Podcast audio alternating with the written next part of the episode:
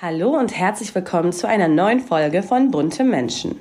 Ich bin Barbara Fischer, Redakteurin bei Bunte und heute spreche ich mit unserer Unterhaltungschefin Stefanie Göttmann-Fuchs über Mozzi Mabuse und die aktuellen Schlagzeilen. Bis gleich. Bunte Menschen, Stars und Promis hautnah. Menschen, die bewegen. Der Blick hinter die Kulissen.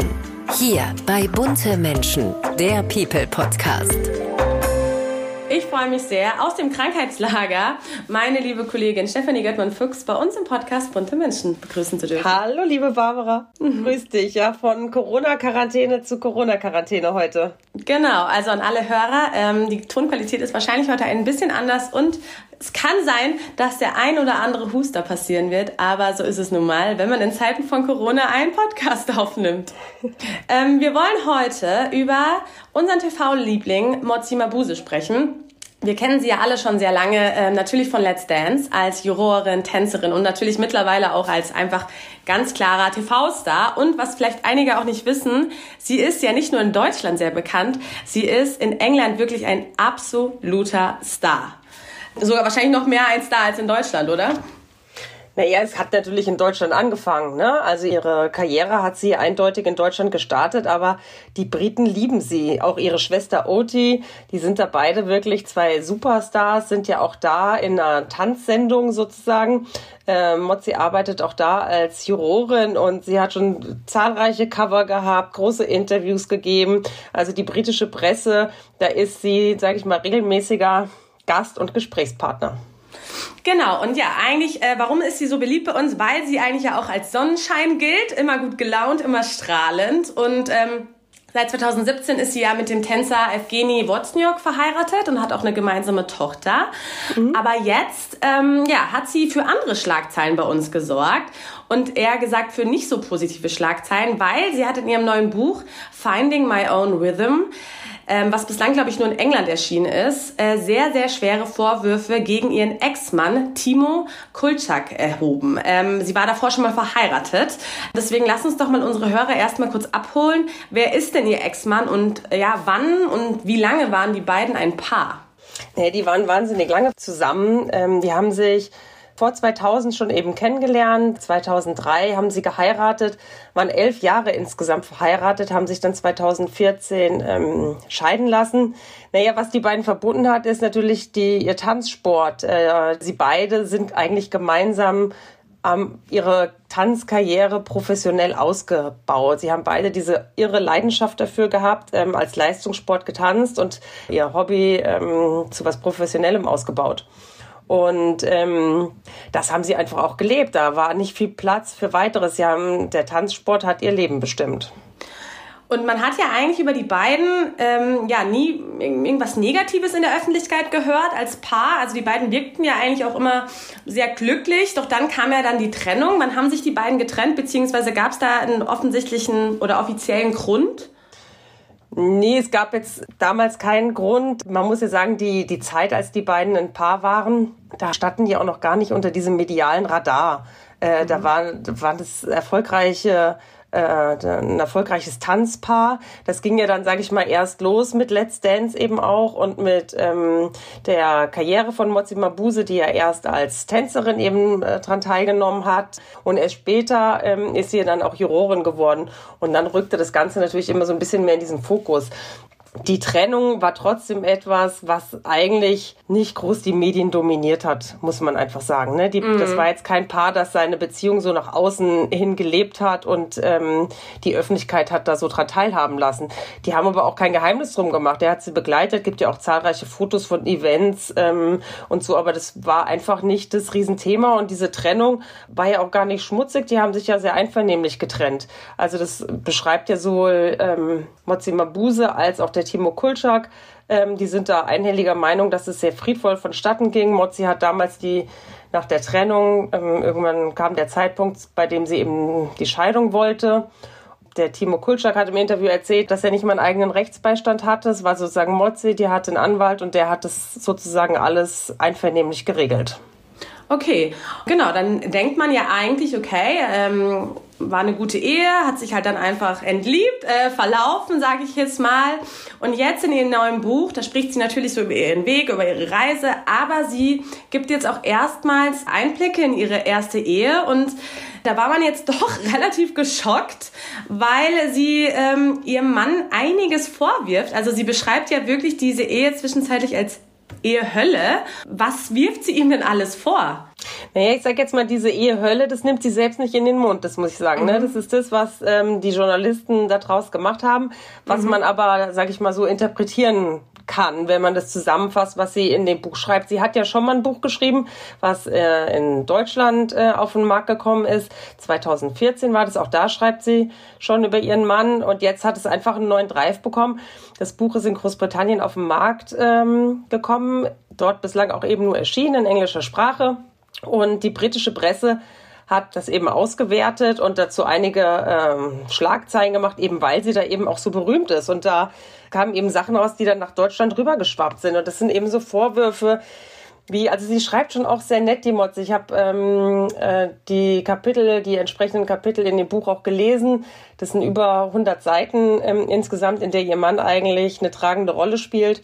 Und sie schreibt da auch sehr viel Nettes, aber sie schreibt halt auch Negatives über ihren ersten Mann. Sie hat ihn, hält ihn insgesamt für einen ziemlich altmodischen Typen, der sie vom Gefühl her in vielen ihrer Lebensträume ausgebremst ähm, habe. Das sind so verschiedene Bereiche, angefangen von ihrer Tanzkarriere über die Familiengründung bis zu beruflichen Plänen.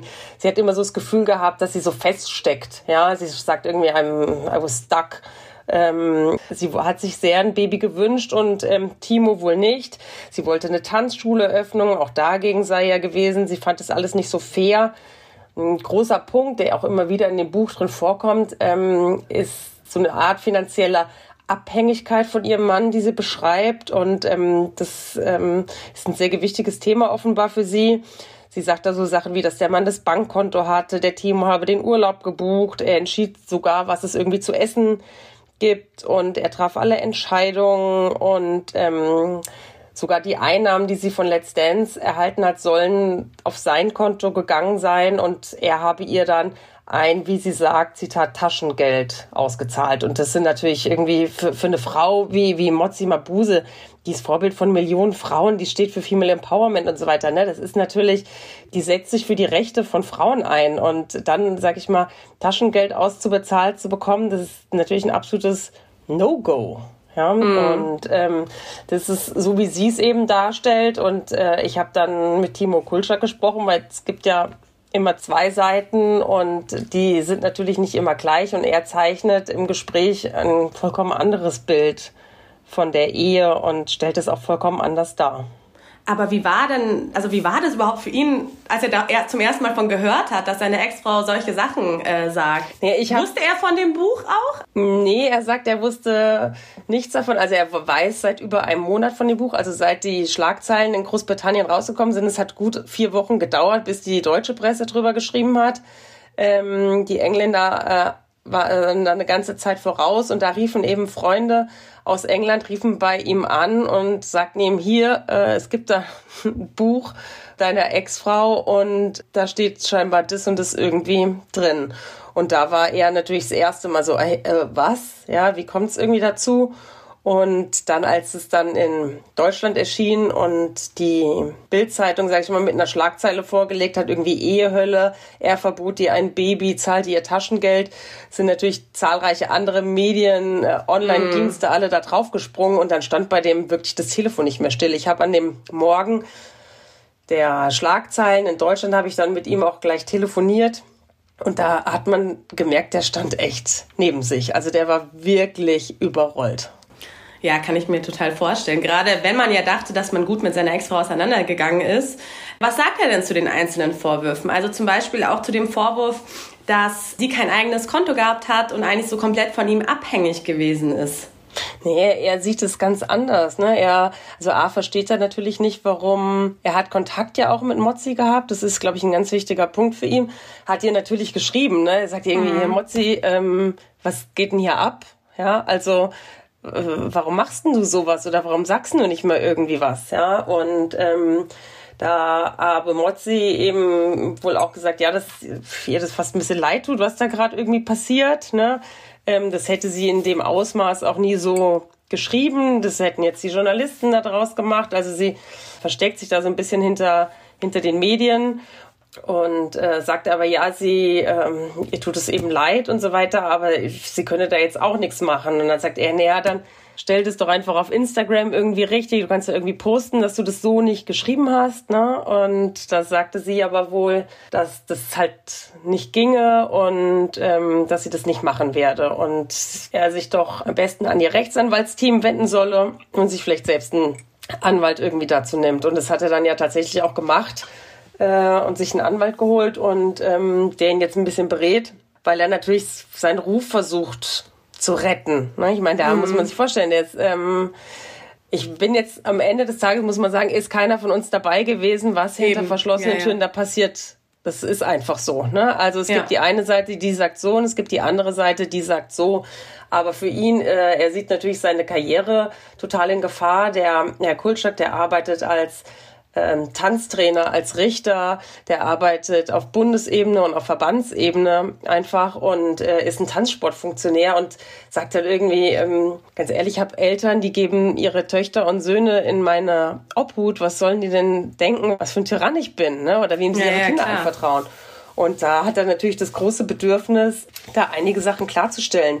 Und Barbara, was er zu den einzelnen Punkten sagt, er, er hält es alles für nicht wahr. Er sagt, dass Mozzi ganz früh ein eigenes Konto gehabt habe, dass beide ein eigenes Konto gehabt hätten und auch ein gemeinsames Konto, wie ja viele Paare das haben, dass man sagt, jeder hat sein eigenes Konto und es gibt vielleicht ein gemeinsames, von dem man dann den Lebensunterhalt und so weiter bestreitet. Ne? Und so sei es eben ja. auch bei ihnen gewesen. Und von diesem gemeinsamen Konto werden gefühlt auch alle laufenden Kosten halt bezahlt worden. Das Leben, die Tanzoutfits, die Trainingslager, die Reisen zu den Turnieren und so weiter. Gefühlt sei das Geld immer schon ausgegeben worden, äh, bevor es jetzt reingekommen ist. Also das ist auch kein vermögendes Paar damals gewesen. Ne? Mhm. Und was ist mit dem Kinderwunsch, mit dem Unerfüllten? Naja, das sei wohl schon Thema auch mal gewesen, aber es, er hat es jetzt nicht so in Erinnerung, dass das jetzt ein Dauerthema für beide gewesen ist. Er sagt halt auch, du, wir waren Leistungssportler mhm. und ähm, das stand da einfach halt nicht zur Diskussion, weil ein Kind hätte halt einfach bedeutet, dass wir diesen Sport nicht mehr ausüben können, weil als Schwangere ähm, kannst du halt ewig dann nicht tanzen und auf diese Turnierreisen mit Kind geht halt irgendwie auch nicht. Von daher sei es nie so ein Thema gewesen, was zwischen ihnen gestanden hätte. Er sagt halt auch, ganz ehrlich, ich war mit der Frau verheiratet, ich habe die geliebt. Natürlich hätte ich auch irgendwann mit der eine Familie gegründet, aber das war damals, als wir Leistungssportler waren, nicht der richtige Moment. Und als wir dann die Leistungssportkarriere beendet hatten, musste ich mich erstmal neu sortieren und irgendwie finden, wie geht mein Leben weiter, wie geht unser Leben weiter. Und ähm, er sagt, natürlich hätte ich mal mit der Mozi eine Familie gegründet, aber halt nicht zu dem Zeitpunkt. Okay, verstehe. Und wie ist es jetzt? Also, ich meine, letztlich, wir haben jetzt die beiden Seiten. Wir wissen natürlich nicht, wie wir schon gesagt haben, was hinter den Kulissen passiert. Aber ähm, wollen die beiden jetzt juristisch gegeneinander vorgehen oder? Ach, das weiß ich nicht. So wie ich den Herrn Kulczak erlebt habe, ist es eigentlich kein streitsüchtiger Mann. Also dem geht es auch gar nicht darum, irgendwelche schmutzige Wäsche oder sowas zu waschen. Das macht er bei uns auch gar nicht. Er sagt einfach, das stimmt so nicht. Diese Behauptungen stimmen einfach nicht und er versucht es so darzulegen, wie es geht. Es ist jetzt nicht so im Gegenzug, dass mm. er sagt, Mozzi war so und so und so und es war alles ganz anders und ganz furchtbar. Nein, er sagt einfach, es war einfach so nicht, wie es dargestellt wurde. Ähm, er hat es so in Erinnerung und er äh, ähm, hat ja mit Mozzi oder die beiden ja auch, ne, haben ja eigentlich ein sehr freundschaftliches Verhältnis gehabt und immerhin noch Kontakt gehabt. Und ähm, das schreibt Mozzi auch in ihrem Buch ich glaube, dass ihm natürlich als allererstes natürlich dran gelegen wäre, wenn Mozzi das einfach irgendwie klarstellen würde, mhm. ne? dass er nicht der Tyrann war, wie er jetzt in den Medien irgendwie rüberkommt. Ne? Und äh, du hast ja auch noch mal mit einem Anwalt gesprochen, ähm, mhm. was, also weil man, egal ob es jetzt stimmt oder nicht, ähm, was jetzt eigentlich so ein bisschen die Taktik sein könnte von Mozzi, warum sie jetzt solche Vorwürfe in ihrem Buch erhebt. Naja, das ist jetzt nicht irgendein Anwalt, das ist natürlich der Anwalt von Timo mhm. Kulczak. Ähm, der vertritt natürlich die Ansicht seines Mandanten ne? und mhm. ähm, der vermutet dann natürlich eine PR-Taktik dahinter. Ja, er sagt halt, ähm, er hält es für moralisch und ethisch verwerflich, ähm, dass Mozzi, sage ich mal, auf dem Rücken ihres Ehemanns die Buchverkäufe in die Höhe treiben möchte. Darum scheint sie ja offenbar zu gehen, so sagt er, sonst würde sie ja diese Medienberichte korrigieren, denn er hat selbst eben die ganzen Nachrichten gelesen, die zwischen ähm, Mozzi Mabuse und ihrem Ex-Mann hin und her geschrieben wurden, wo sie erstmal sagt, du, ich habe das alles gar nicht so geschrieben und äh, ihr tut es eben leid. Und aber sie würde es eben auch nicht korrigieren wollen. Und er sieht sie da eben nicht nur in der moralischen, sondern auch in der rechtlichen Pflicht, das klarzustellen. Wie der nächste Schritt da jetzt sein wird, ich glaube, das muss man einfach mal einfach mal sehen. Okay, ja. naja. Ähm, wir sind gespannt, aber trotz dieser ganzen Vorwürfe finde ich, also jetzt auch, wenn man dein Interview liest in der aktuellen Bunte-Ausgabe, hat ja der ähm, Herr Kutschak immer noch eigentlich sehr nette Worte ne, für seine Ex-Frau. Über was, mit was geht er sozusagen raus ähm, aus, aus dieser aktuellen Geschichte? Ach, er spricht nur nett von Mozzi. Das muss man eigentlich einfach sagen. Klar schildert er seine Sicht der Dinge, aber er redet halt überhaupt nicht böse. Er, er sagt auch, er, das war eine der glücklichsten Zeiten seines Lebens, als er mit Mozzi verheiratet war. Er hat ähm, auch aktuell keine Lebensgefährtin und ähm, sagt halt, er hat sie eigentlich immer nur versucht, glücklich zu machen und sie auf Händen zu tragen und wollte sie auch nie und auch ihrem Glück nie im Weg stehen, sagt er. Und darum sagt er halt, was er ihr wünscht. Er sagt, ich wünsche ihr wirklich halt alles Gute, aber er er ist schon sehr gekränkt. Ne? Er sagt halt auch, er, er braucht jetzt erstmal irgendwie Abstand, ähm, weil er wirklich enttäuscht ist, dass sie das für ihn nicht richtig gestellt hat. Ne? Das, ja. das hat ihn schon sehr gekränkt, aber er ist, er hegt keinen fortwährenden Groll. Okay, ja. Ja gut, also ich bin auf jeden Fall mal gespannt, wenn das Buch in Deutsch erscheint. Ähm, Wer weiß, was wir alles noch über die beiden in nächster Zeit lesen oder hören. Ja, mit Sicherheit auch von Mozzi Mabuse. Ich denke auch, sie wird ja auch noch mal jetzt Interviews geben, oder? Das ist gut möglich, ähm, dass sie sich dazu noch mal äußert. Das werden wir einfach weiter beobachten. Absolut.